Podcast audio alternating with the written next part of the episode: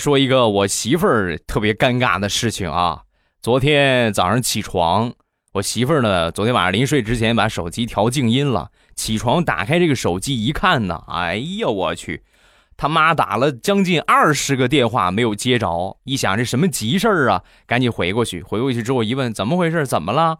然后他妈就说：“你看你这个死丫头，你急死我了！我刚才看新闻说你们那个城市有一个女孩被绑架了，我打电话问问是不是你。我打了二十多个电话没人接，我当时我都绝望了。”说，我媳妇赶紧：“妈，你看你别瞎想，我这不好好的吗？没事，我这不好好的吗？你想开点，别瞎想。”说完，我丈母娘神回复：“啊，我早就想开了，给你打了二十多个电话没打通，我心想还有弟弟呢。”对吧？还有你弟弟呢？一想到你弟弟，我心里边就没那么悲伤了。